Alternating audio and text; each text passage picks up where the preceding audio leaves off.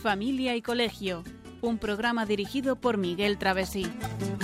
Cuando se miran sus ojos, cuando se escucha su voz, es más linda la mañana, nos alumbra más el sol. Cuando nos brindan su risa, cuando nos dan su candor, brota un manantial de agua fresquita en el corazón. Ellos son el tesoro, ellos son la alegría. Es por ellos que la vida se vuelve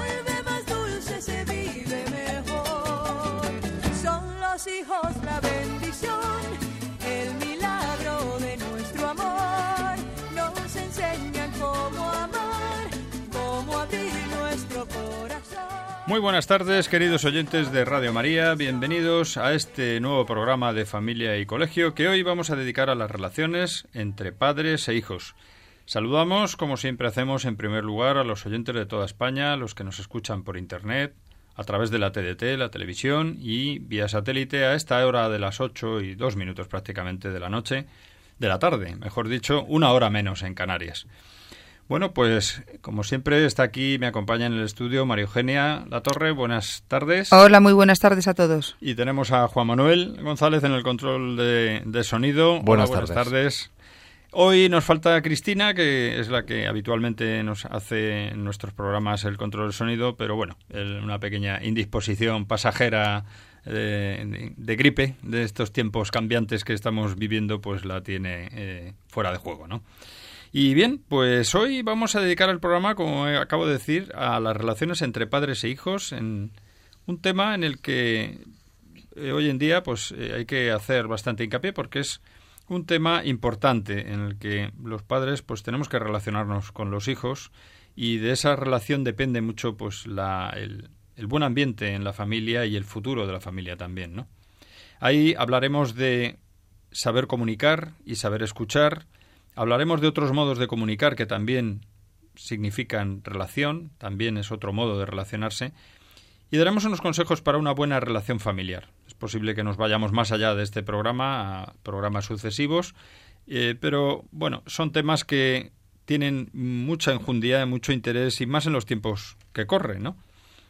Y bueno, pues vamos a recordar que también durante el programa nos pueden remitir un correo electrónico a la dirección directo arroba radiomaria.es y en nuestro correo también, pues en cualquier momento entre los programas, entre este y el siguiente programa, pues nos pueden enviar también correos a familia y colegio arroba, arroba radiomaria.es. Y sin más, vamos a escuchar en breve, pues en la sección del texto, mm, un comentario.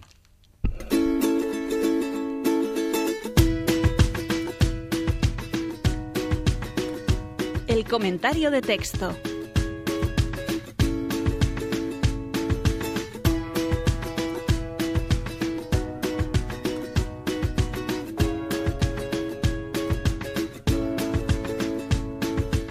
Vamos a escuchar un artículo que se titula Educar en la libertad de J.M. Barrio de la página web de sontushijos.org y es son unas reflexiones muy interesantes sobre el diálogo y la tolerancia y de cómo corregir.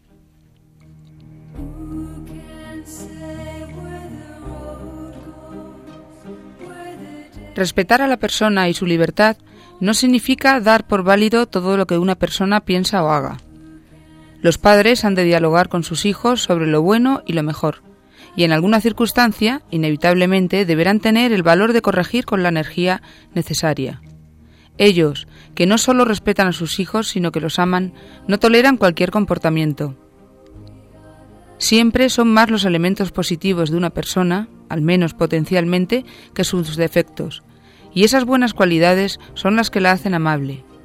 Pero no se aman las cualidades positivas, sino a las personas que las poseen, y que las poseen conjuntamente con otras que quizá no lo son tanto. Una conducta correcta suele ser resultado de muchas correcciones, y éstas serán más eficaces si se administran con sentido positivo, poniendo sobre todo de relieve lo que se puede mejorar en el futuro.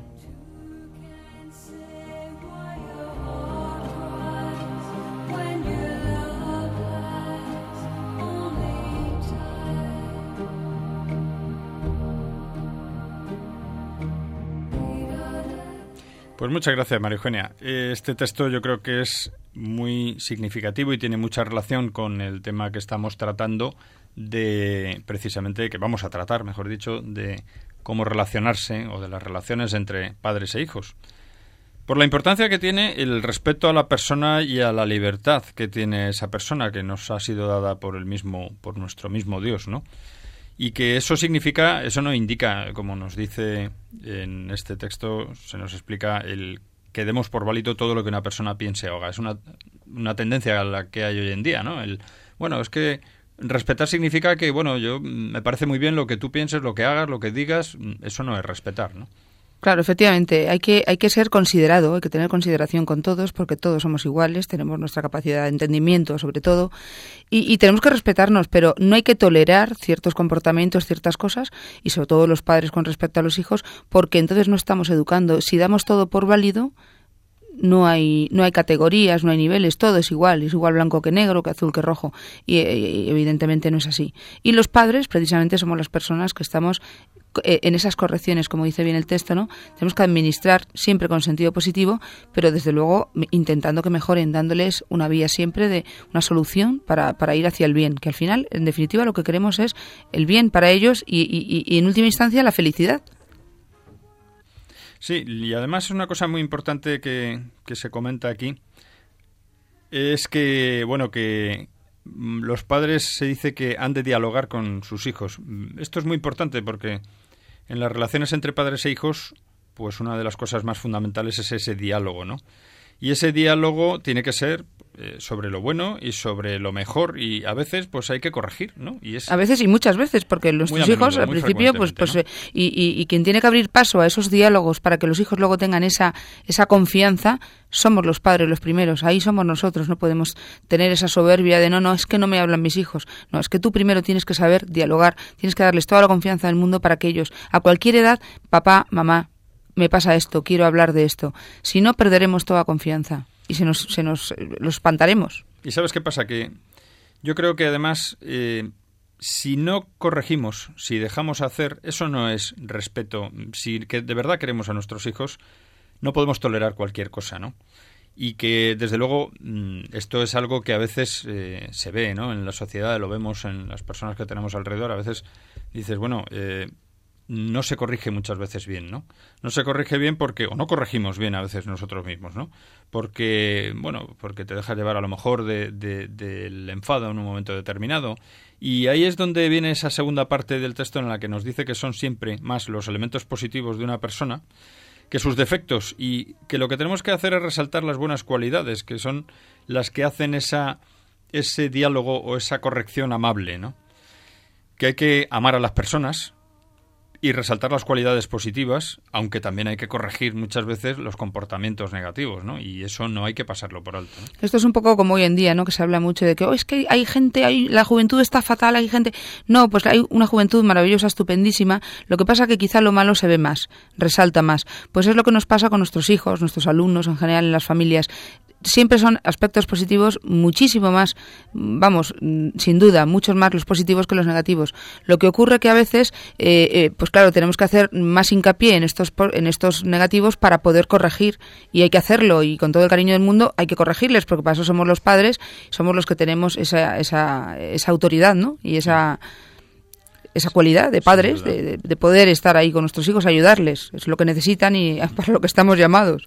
Sin duda, y yo creo además que, que, que, bueno, pues que tenemos que ejercer los padres el difícil equilibrio de, bueno, pues eh, llevar adelante la vida, ¿no? Llevar adelante los problemas, solucionarlos. Además, tratar a nuestros hijos con delicadeza, con, con sentido positivo, sacar de ellos lo mejor, resaltar los aspectos positivos. En fin, son muchas cosas a hacer, ¿no?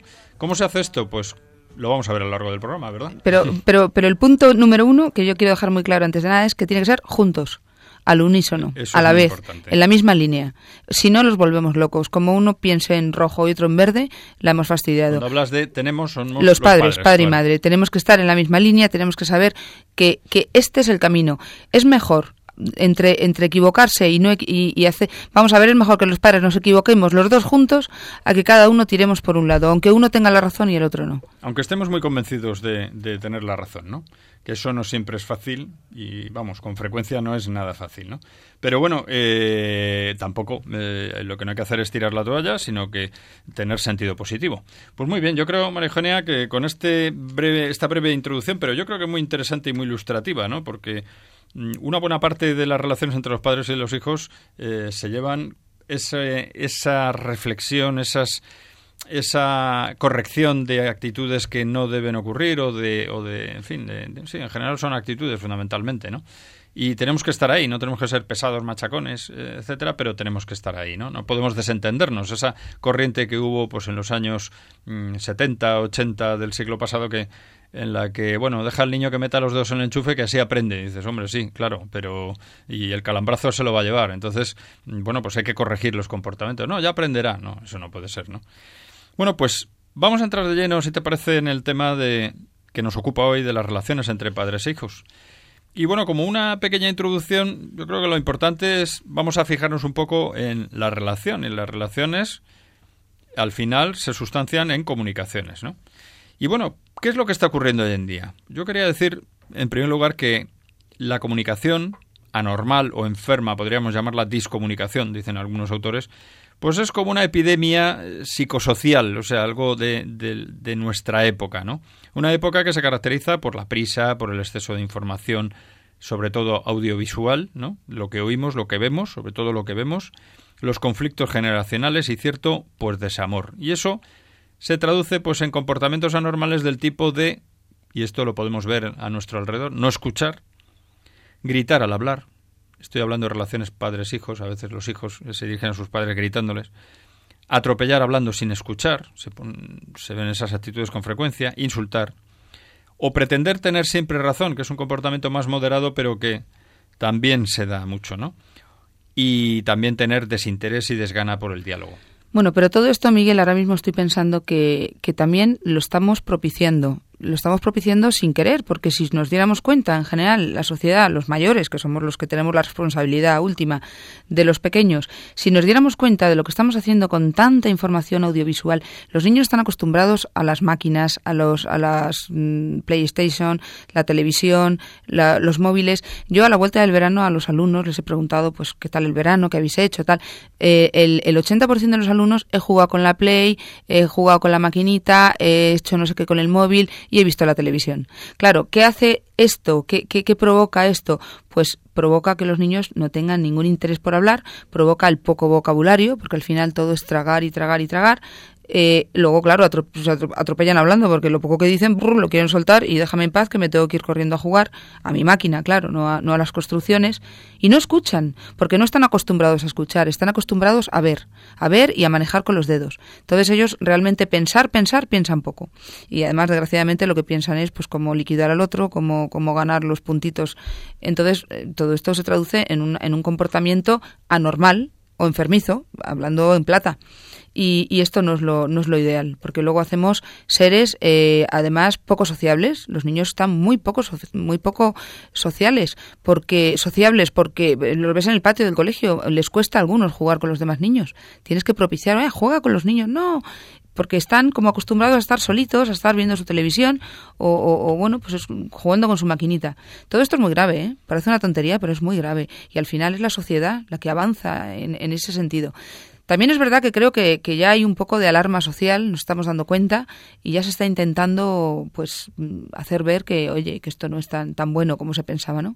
Que están muy bien los medios audiovisuales, que están muy bien las, las pizarras digitales, los móviles son avances tecnológicos maravillosos, pero en su línea, sabiendo en cada momento cómo utilizarlos.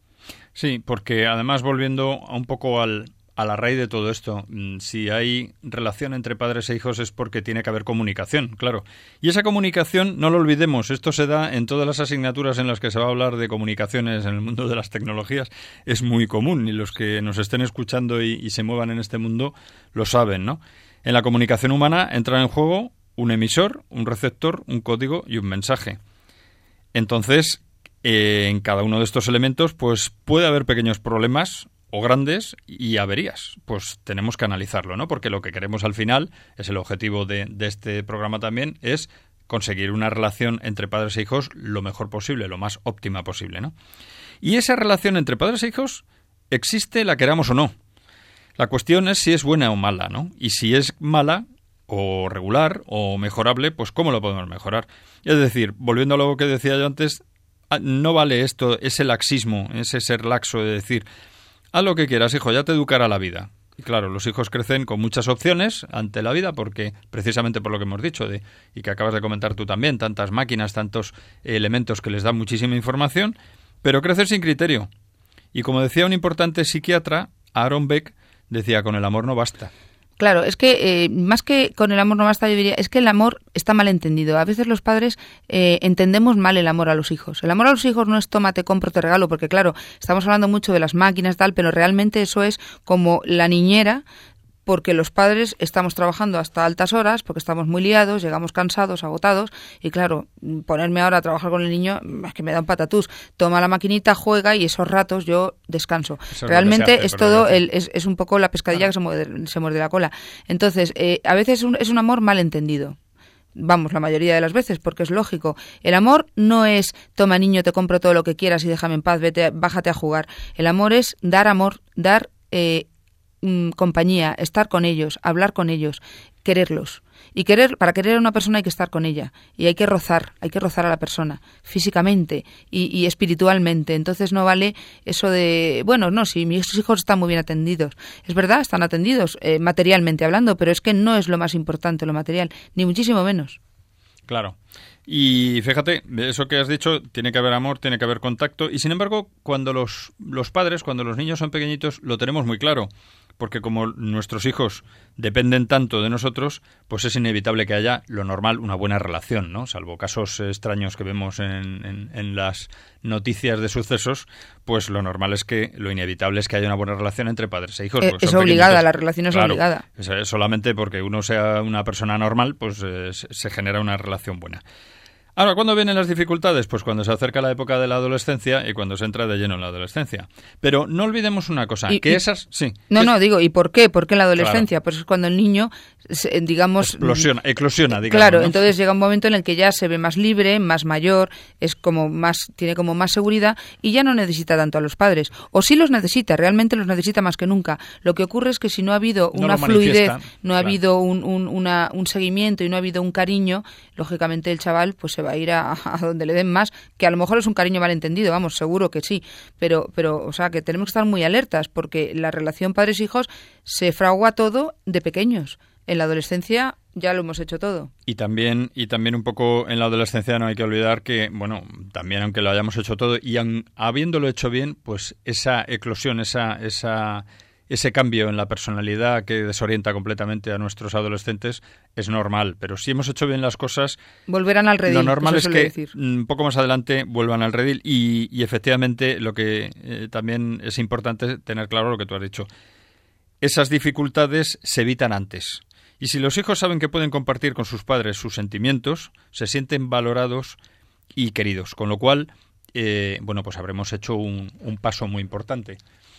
Bueno, pues este es un momento que yo creo que es muy bueno antes de continuar, para no romper luego el hilo de, otra cosa, escuchando una canción, una bonita canción, en la que damos gracias a Dios, pues por, por todo lo que ha sido y por todo lo que será, y que vamos a escuchar en breve.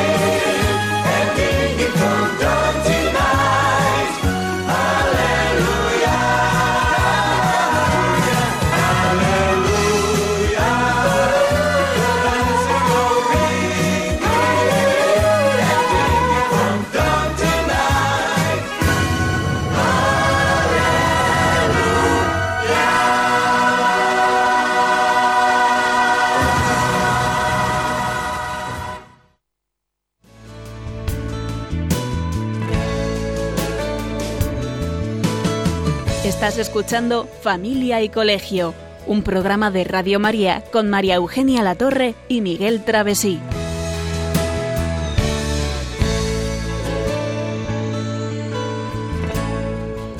Bien, pues vamos a dedicar en este momento eh, unos instantes para escuchar unas noticias de actualidad y entraremos en la sección y posteriormente las comentaremos. Noticias de familia y colegio.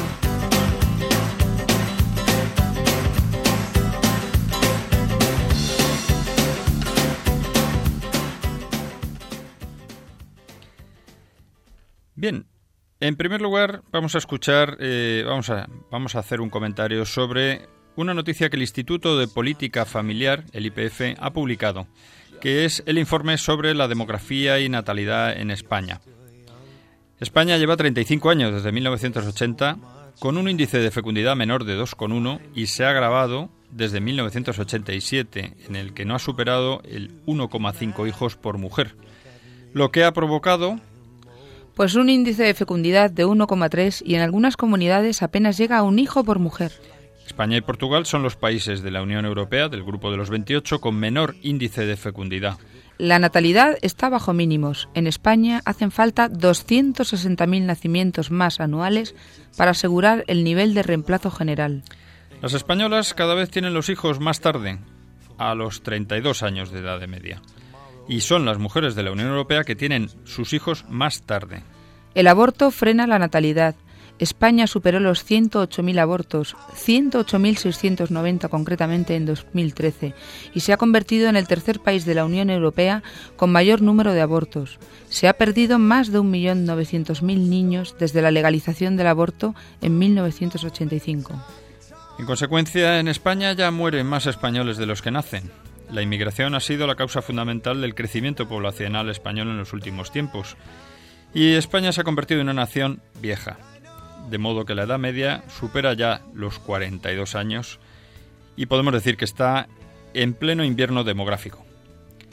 En segundo lugar, la segunda noticia que vamos a comentar es la aprobación del informe Rodríguez. Esto es algo que ya anticipamos allá por el mes de julio. Y bien, pues el pasado 9 de septiembre tuvo lugar finalmente el Pleno del Parlamento Europeo en el que se realizó la votación del llamado Informe Rodríguez, sobre la capacitación de las jóvenes a través de la educación en la Unión Europea. Ese es su título. Pues según han denunciado varias organizaciones, bajo la coartada de la igualdad, el informe Rodríguez no era sino un paso más en la calculada estrategia de imposición de la ideología de género en la educación europea. La propuesta de resolución fue aprobada por 480 votos a favor, 236 en contra y 40 abstenciones, un resultado que da buena idea de la preocupante situación de la Unión Europea en los temas más cruciales y, en definitiva, determinantes de nuestro futuro cultural. En síntesis, el informe recomienda a los países miembros lo siguiente. Introducir medidas que impongan la igualdad de género en todos los niveles del sistema educativo y en la formación del profesorado, creando para ello sistemas que faciliten, promuevan, dirijan, dirigen, dirijan perdón, y evalúen la igualdad de género. Reclama igualmente que en las escuelas exista material escolar en esta misma línea. Incluir la perspectiva de género y la igualdad de género en guías para alumnos y profesores e introducirlas en el currículum escolar. Solicitar a los educadores que analicen y eliminen estereotipos y elementos sexistas en el lenguaje, ilustraciones y contenido de los materiales didácticos y en otros no curriculares, con el objetivo de cambiar actitudes, comportamiento e identidad de chicos y chicas. Apelar a las necesidades de incluir en la formación del profesorado estrategias para que reflexionen sobre su propia identidad, valores, prejuicios, expectativas, actitudes y estereotipos de género con el objetivo de eliminar cualquier obstáculo que limite la plena realización de las niñas.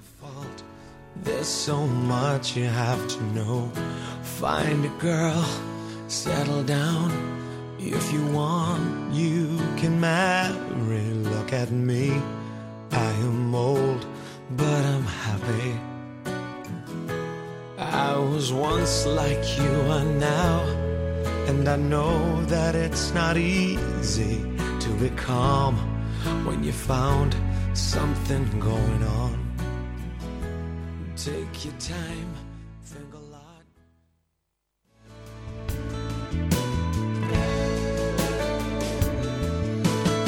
Estás escuchando Familia y Colegio, un programa de Radio María con María Eugenia Latorre y Miguel Travesí.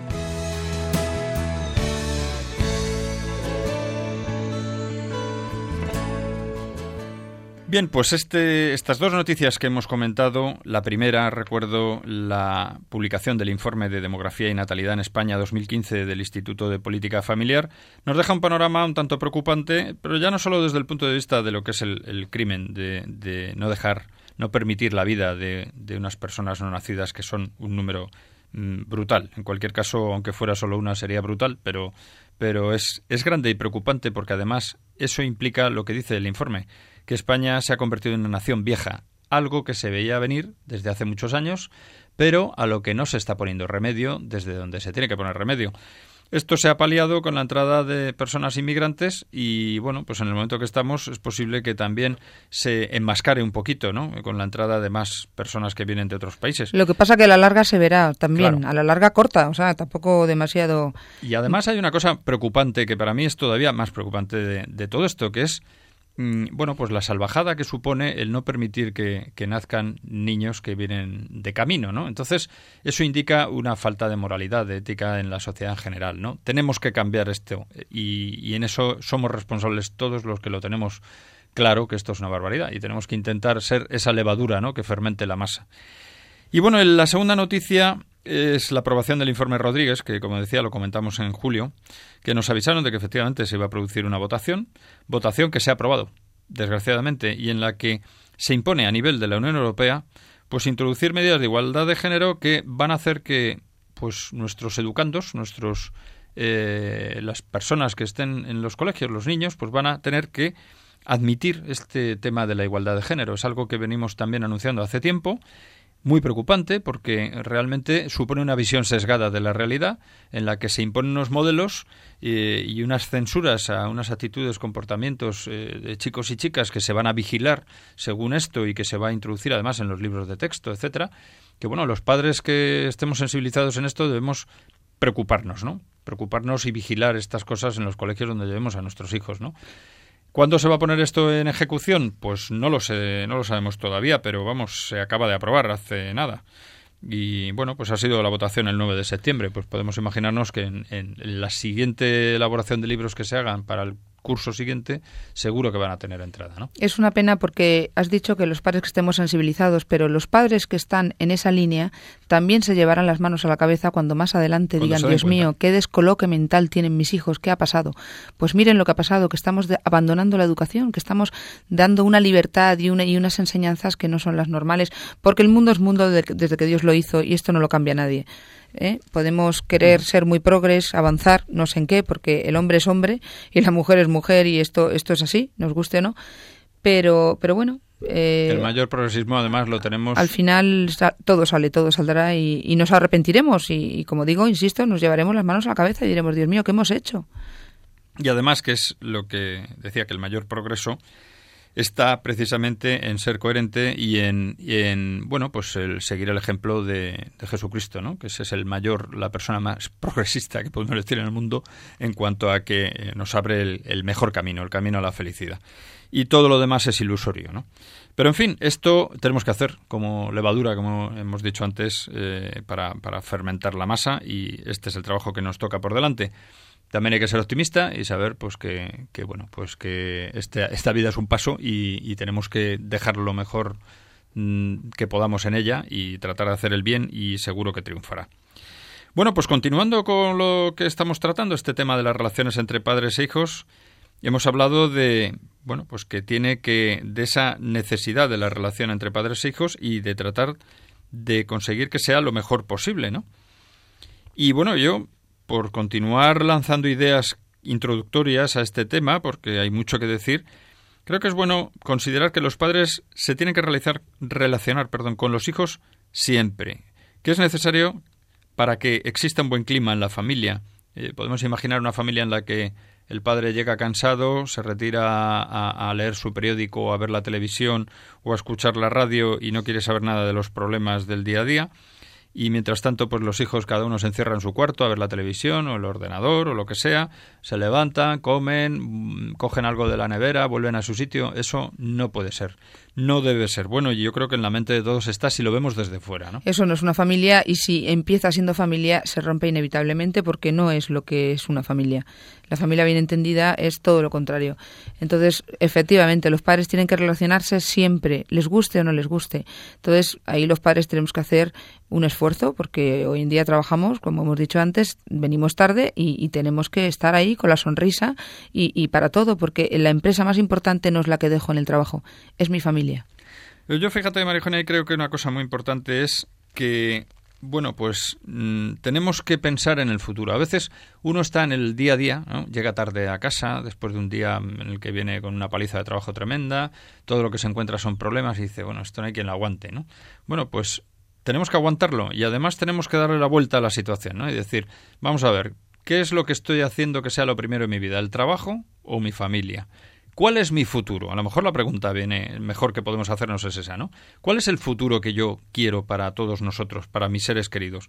Pues ese, ese futuro para conseguir que sea el que yo quiero conseguir, la felicidad de todos sus miembros, quiere decir que yo hoy me tengo que implicar en la familia y eso me tiene que llevar a replantearme el modelo de vida que estoy llevando, ¿no?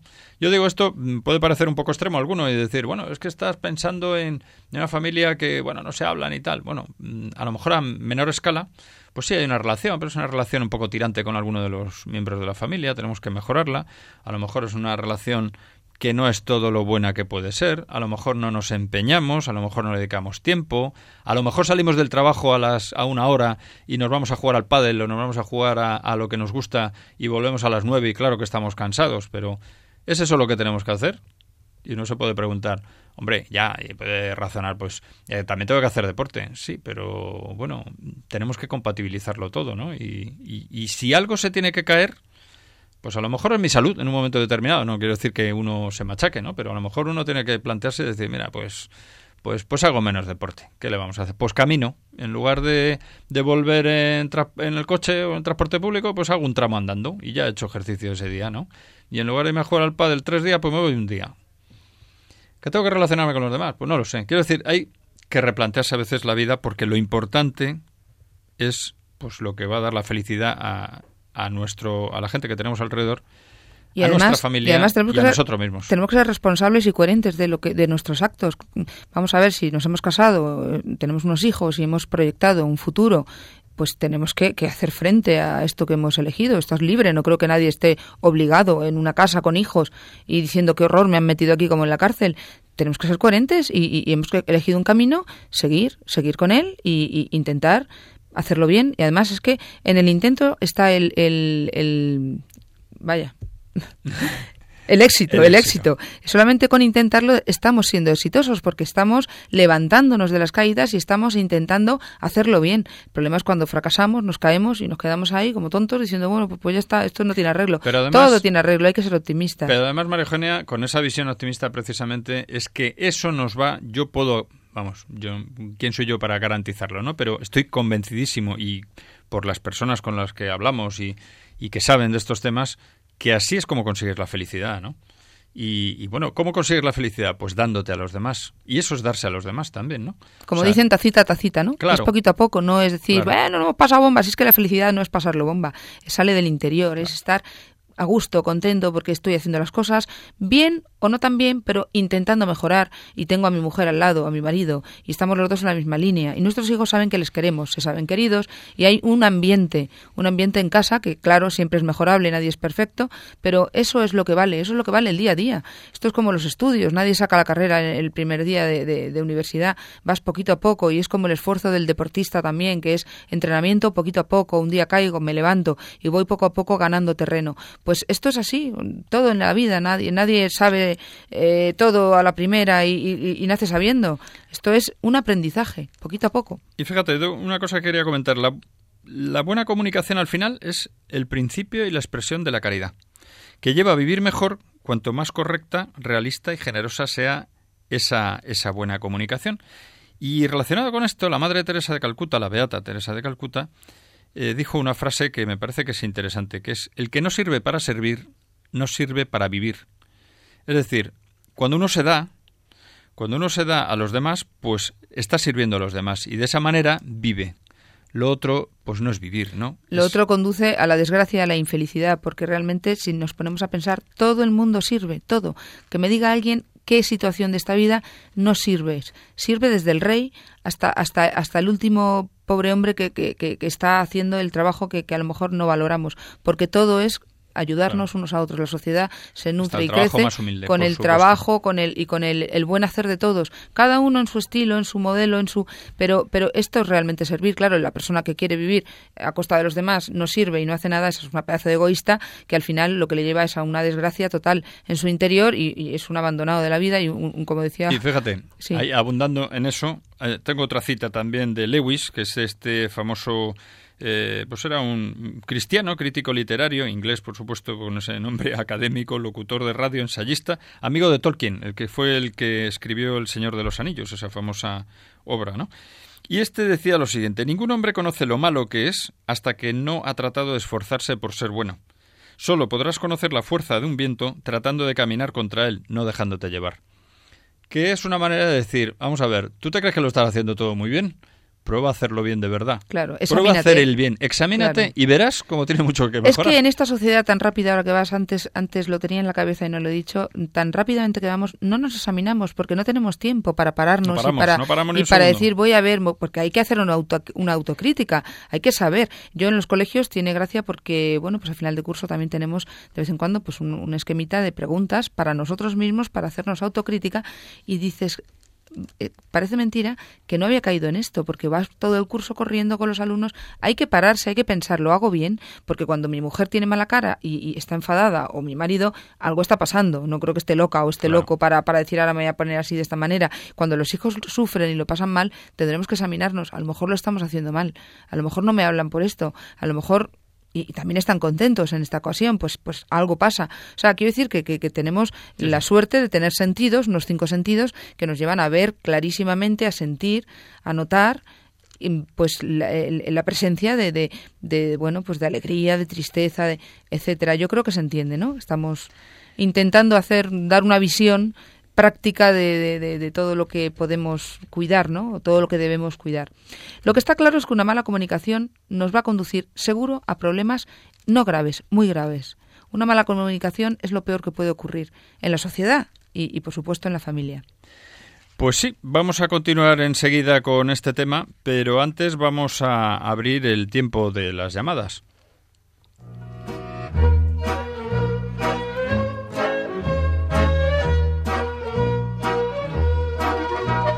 Puedes seguirnos en Facebook o en Twitter en arroba familia y colegio. También puedes escribirnos a la dirección postal de Radio María, Paseo de Lanceros 2, primera planta, 28024, Madrid. O a nuestro correo electrónico familia y colegio arroba radiomaria.es. Y a partir de este momento está abierto el teléfono para intervenir en directo. 91 153 8550. 91 153 8550.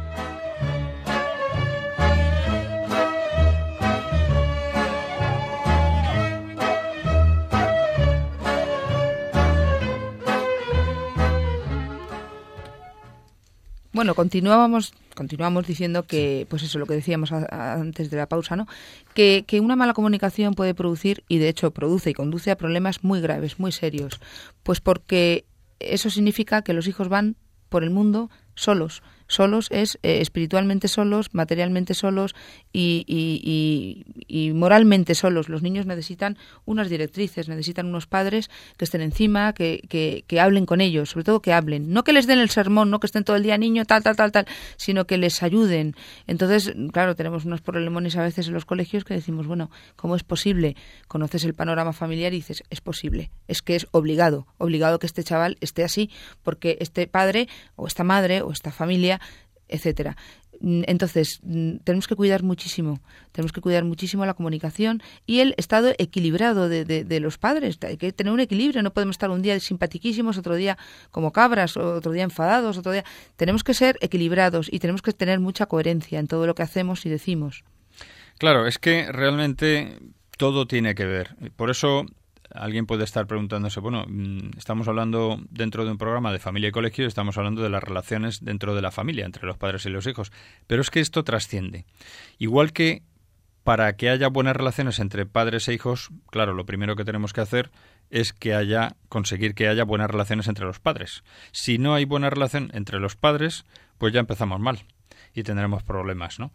Y por supuesto, esas malas relaciones entre padres e hijos se van a traducir en una situación problemática en el colegio casi siempre. Y lo que decías, esos problemas muy graves pueden llegar a extremos, pues la anorexia, el suicidio, las drogas, el alcoholismo, el sexo, etcétera. Y hoy más que nunca tenemos esos problemas, desgraciadamente, nuestros jóvenes. ¿Y por qué ocurren esos problemas? Pues muchas veces hay que buscar la raíz en falta de autoridad, demasiada sobreprotección en el hogar, o excesivo, o excesivo, excesivo abuso de autoridad muchas veces, autoritarismo. La autoridad hay que saberla entender, hay que ser eh, padres que se ganen la autoridad. La autoridad no es algo que se compra ni se vende, la autoridad es algo que se gana y además se gana por la y no se impone, es, es una actitud que, que, hace que te la merezcas.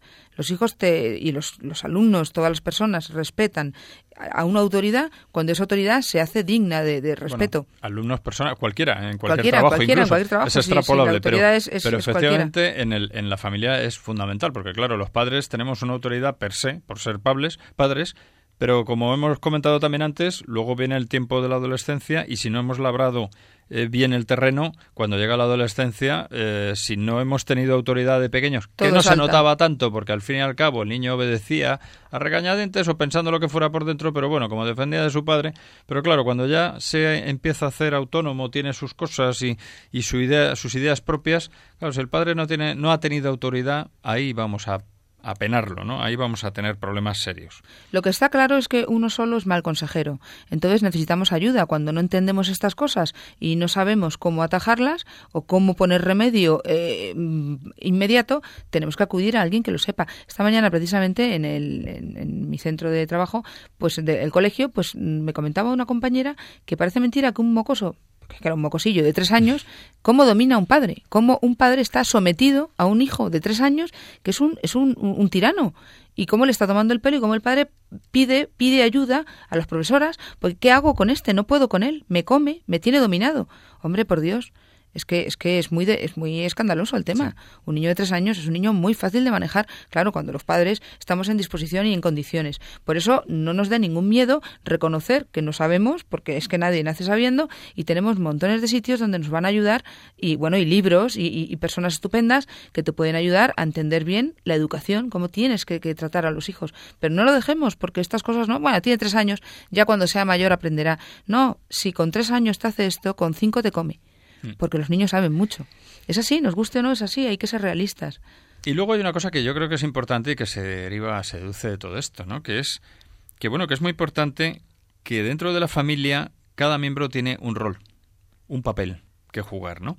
Y de ahí se deriva la educación de los hijos. Es decir, los padres no podemos hacer dejación de nuestro papel de padres. ¿no? Eso que, que hemos oído alguna vez de algún juez eh, conocido que dice, eh, yo no puedo ser amigo de mis hijos porque si soy amigo de mis hijos los dejo huérfanos. claro, pues lo deja huérfano porque ya no, ya no tiene padre. Ya no soy padre. Claro, si soy amigo, si soy un colega, dice, hombre, vamos a ver, podemos ser amigos hasta el nivel en el que no se pierda esa paternidad, ¿no? Está claro, es el mensaje que nos quiere transmitir. Es decir, tú no puedes hacer dejación de tu rol de padre y, querer congraciarte con tu hijo, como ya diremos más adelante en este programa, en otros, eh, cuando hablemos de, de cómo ejercer bien esa relación. Es decir, tú lo que no puedes hacer es decir, bueno, como estoy poco en casa, porque viajo mucho, porque trabajo mucho tiempo, el poco tiempo que estoy con mi hijo, hombre, no le voy a estar corrigiendo todo el día. O, hombre, no le voy a, no voy a ejercer la autoridad, no, voy a dejarle que haga lo que quiera porque así me llevaré bien con él. Pues te llevarás bien con él hoy, te llevarás bien con él dentro de dos, tres años, pero cuando el niño empiece a despertar y diga, ¿dónde está mi padre? ¿Quién ha ejercido de padre? Nadie. Nadie. Pues, pues entonces tendrás un problema. Y el problema no es que lo tenga el padre con el hijo, el problema es que ese hijo se habrá formado así, con ausencia de una paternidad, y a ver cómo se arregla eso, y pobre hijo, ¿no? No, pobre hijo, y- Pobre y, lo siento, pero pobre, pobre sociedad, porque Sí, al bueno, final eso aparte- eso es eso después, un claro. problema para la sociedad. Nos Claro. guste o no, la sociedad no deja de ser una gran familia, una gran familia que está compuesta por muchas familias pequeñitas. Todos los problemas de nuestras familias pequeñas se derivan en que son problemones en la sociedad, o lo estamos viendo todos los días en los colegios Claro. y los institutos. Entonces, por favor, pongámonos manos a la obra. Vamos, ya no por quitarnos el muerto de encima, que también, sino porque es una broma, sino porque realmente es una pena que, que hagamos de personas que podemos hacer estupendísimas y con un futuro maravilloso, las hacemos unas desgraciadas. Claro, entonces lo que no queremos dar con esto es una impresión negativa, es decir, hemos planteado el problema. Eh, hay que conseguir que las relaciones que hoy en día están muy deterioradas en muchas familias, pues que sean positivas, estos que sean buenas. ¿Esto es posible? Claro que sí, claro que es posible, ¿no? Por eso decimos, primero, asumir el rol que uno tiene en la familia. Si uno es padre o es madre, pues lo que tiene que hacer es ejercer de padre y ejercer de madre, ¿no? Que enlaza con lo que decía antes. Eso a veces obliga a replantearse un poco cómo estoy haciendo mi vida, un poco o, todo, ¿no? Esto lo decíamos antes del verano. Decíamos, hombre, vamos a ver, eh, ahora que tenemos un tiempo de vacaciones, pues es un momento muy bueno para replantearse eh, si cómo van las cosas, ¿no? Y también íbamos por este camino, ¿no? Que por cierto, eso si nuestros oyentes quieren intervenir y aportarnos algún testimonio, pues es interesante el saber eh, cómo podemos enfocar y cambiar eh, las cosas cuando no van bien, ¿no? De hecho, hemos tenido algún testimonio en alguna llamada en otros programas que nos han dicho cómo, bueno, pues han cambiado, ¿no? Y, y- y al cambiar personalmente, a cambiar su manera de enfocar la vida y dándose a los demás, pues en el último programa que tuvimos llamadas, eh, pues nos lo comentaban, ¿no? Y eh, nos, nos lo dijeron, nos lo explicaron, pues cómo una persona con su propia conversión había conseguido cambiar todo el ambiente en su familia. Por eso depende mucho de nosotros mismos, ¿no? Y de cómo actuemos en este pequeño gran teatro del mundo, esa, esa expresión que, que identifica muchas veces a la familia, pues va a depender mucho el modo de ser y el tipo de hombre y mujer con el que optemos para construir nuestra vida y la de nuestros hijos, porque los padres tenemos una influencia enorme en nuestros hijos, ¿no? Y dentro de esa influencia enorme hay una parte que es fundamental, que es la manera en la que nos relacionamos con ellos, ¿no? Y bueno, pues ahí es donde tenemos que poner todo el, el hincapié, ¿no? Todo el empeño, desde luego. Todo el empeño que podamos. Yo creo que estamos repitiendo todo, estamos dándole vueltas, pero es precisamente Bueno, por eso. estamos orbitando alrededor vemos- de distintos vemos- temas, pero Sí, la necesidad claro. es que hoy en día la comunicación es tan importante, es, tan, es, es- es que es primordial. Yo creo que es de lo primero que hay que hablar porque se está perdiendo. Se está perdiendo. Es curioso que el otro día con alguien hablaba que me decía, es que los carteros dicen que ya no hay cartas. Hay cartas de los de los mm, bueno, pues de los bancos, de las empresas, etcétera, dice, pero de mm, cartas como antes amigos que se mandan quitando Navidad, que hay muy pocas tarjetas de Navidad. Ahora ya todo es vía eh, eh, bueno, eh, WhatsApp. chat, el pues eso, eso también es una pena. Se ha perdido la comunicación. Sin embargo, hasta por ahí. fíjate, sin embargo, ha aumentado mucho la comunicación porque la mensajería instantánea, como el WhatsApp o cualquier otro Bueno, tipo de. Pero de es, es como muy impersonal, ¿no? Es todo- impersonal, pero une mucho a la gente porque en tiempo real estás consiguiendo tener un contacto. Lo que pasa es que es un contacto muy corto y muy superficial, generalmente. Sí, porque, claro, no te vas a poner a contar a través de medios electrónicos, si es un poco prudente, no vas a empezar a, a contar tu vida eh, en detalle. Entonces, claro, esa relación. Eso es lo que tenemos que evitar, ¿no? Ese tipo de relación en, en la familia que ya le digamos a nuestros hijos que vengan a cenar pues, a través del WhatsApp, porque si no, no nos hacen ni caso, ¿no? Sí. Eso ya sería un poco un esperpento. Bueno, más de un padre me ha comentado a mí que, que a veces por el WhatsApp, en la misma casa, eh, oye, ¿queréis venir a cenar? Eh, ¿Vais Hombre, a hacer eso, algo? eso ¿Vais ya a-?" como broma para decir, oye, ya está bien, ¿no? Que a Sí, ver si sí. hablamos, ¿no? Que esto no puede Bueno, ser. con todo esto queremos decir que tiene que haber un buen trato entre padres e hijos y tenemos que saber comunicar y ellos escuchar y nosotros escuchar mucho también. Tenemos que saber escuchar mucho a nuestros hijos porque a veces tendemos a hablar, hablar, hablar y, y, sin querer pues no, no, comunicamos. De todas maneras... Damos el rollo, damos la, el petardo, eh, ya está el petardo de papá, la petarda de mamá diciéndolo de siempre. Al final nos pasa eso. De todas maneras, fíjate, eh, ya entrando en, la, en una segunda parte del programa en cuanto a, a tema, yo creo que nos debemos centrar ya en cómo saber comunicar y saber escuchar. Pero antes de nada, antes de saber comunicar y saber escuchar, vamos a ver, vamos a hacer un breve repaso de los problemas posibles que podemos encontrar en la comunicación. Un poco al hilo de lo que antes he comentado del emisor, receptor y mensaje. ¿Qué puede ocurrir con el emisor? Pues que a veces se exprese con demasiada rapidez o de modo incompleto creyendo que se nos entiende. O sea, a veces eh, nosotros estamos pensando una idea pero no somos capaces de transmitirla porque o hablamos muy deprisa y con lo cual el interlocutor no se entera. O nos comemos palabras o nos comemos frases o damos por entendido cosas que no están entendidas ni mucho menos. También a veces y cuando hablo del emisor no hablo solamente de, los padres hacia los hijos, por supuesto también de los hijos hacia los padres. La timidez, la introversión, hay que ver cada uno como es, ¿no? O el que es explosivo, ¿no? Y que, y que ¡bum! y suelta todo y te aturde ya con tantas palabras, ¿no? O la ansiedad, o la tendencia a ser un poco histérico, que también es, ese es un defecto de, de, algunas personas, u otros rasgos defectuosos de nuestra personalidad que puede traicionar al emisor cuando está emitiendo un mensaje que no se recibe. ¿Qué puede ocurrir también? Pues que tengamos el receptor que interpreta lo que recibe como distinto de lo que se nos quería decir, pues porque a lo mejor está pensando en que lo que está diciendo el otro eh, lo está diciendo con segundas. No, y de hecho hay muchas veces malos entendidos porque, ah, pues yo creía que habías dicho sí, no, yo es que había entendido, eso pasa, está, a la orden del día en todas las situaciones. También muchas veces eso ocurre cuando hay susceptibilidad, narcisismo o tendencia a la paranoia, ¿no? Esos son problemas que también, oye, hay que intentar identificar para luego poner remedio, ¿no? Es decir, tenemos que tener sintonía entre el emisor y el receptor eh, y cuando uno dice algo, eh, asegurarnos de que el que lo está escuchando está entendiendo lo que decimos. Claro, asegurarnos no quiere decir ser un pesado, pero hay signos que nos dan Sí. luego, cuando hablemos de cómo saber comunicar y saber escuchar, pues lo, diremos. Eso, eso es algo que tenemos muy claro los profesores, porque así como en la familia, bueno, pues en un momento dado podemos hablar y, y, que nuestros hijos, sí, sí, asientan como sí, anda ya, cállate ya, que ya estoy harta de oírte. Así como pasa eso en la familia, en el colegio te das cuenta por las caritas. Te das cuenta por las caritas de los niños y, dices, bueno, a ver, no me están entendiendo, voy a ver si cambio de, de tercio, ¿no? Bueno, pues como ya agotamos el tiempo del programa y, bueno, pues lo que queremos decir es, hemos empezado este tema que nos parece muy interesante de las relaciones entre padres e hijos y en el que animamos además a nuestros oyentes a que nos, mm, nos escriban, nos digan sus comentarios a través del correo del programa familia y colegio arroba radiomaria.es y que les emplazamos para un próximo programa. Les agradecemos el haber estado ahí, escuchándonos, siguiéndonos y, nada, simplemente María Eugenia, buenas noches hasta el próximo. Buenas noches a todos. Hasta el próximo programa a todos nuestros oyentes. Buenas noches, eh, Juan, y gracias desde el control de sonido. A vosotros, buenas noches. Y hasta el próximo programa, aquí les dejamos en Radio María. Muy buenas noches.